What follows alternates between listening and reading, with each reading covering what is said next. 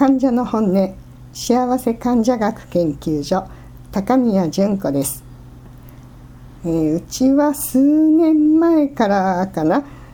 あのお引越しとか衣替えとかこう大きな片付けの時に協力している活動があります。それは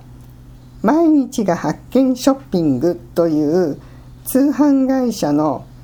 片付けで子供を救おう古着ボックスというものです。これは何かというとこういらなくなった衣類とかを袋に詰めて送ると現地の人の雇用につながったりとか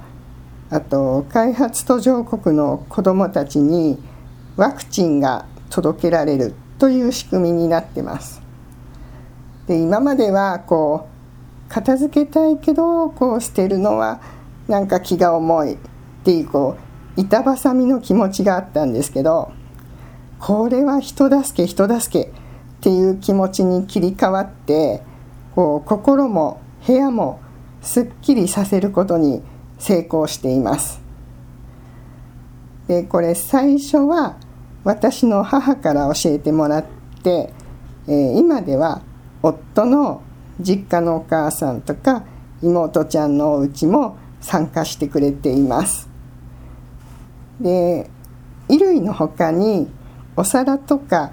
調理器具を片付ける台所ボックスっていうのもあるんです。えー、ご興味ある方は是非毎日が発見ショッピングで検索してみてください。以上、患者の本音でした。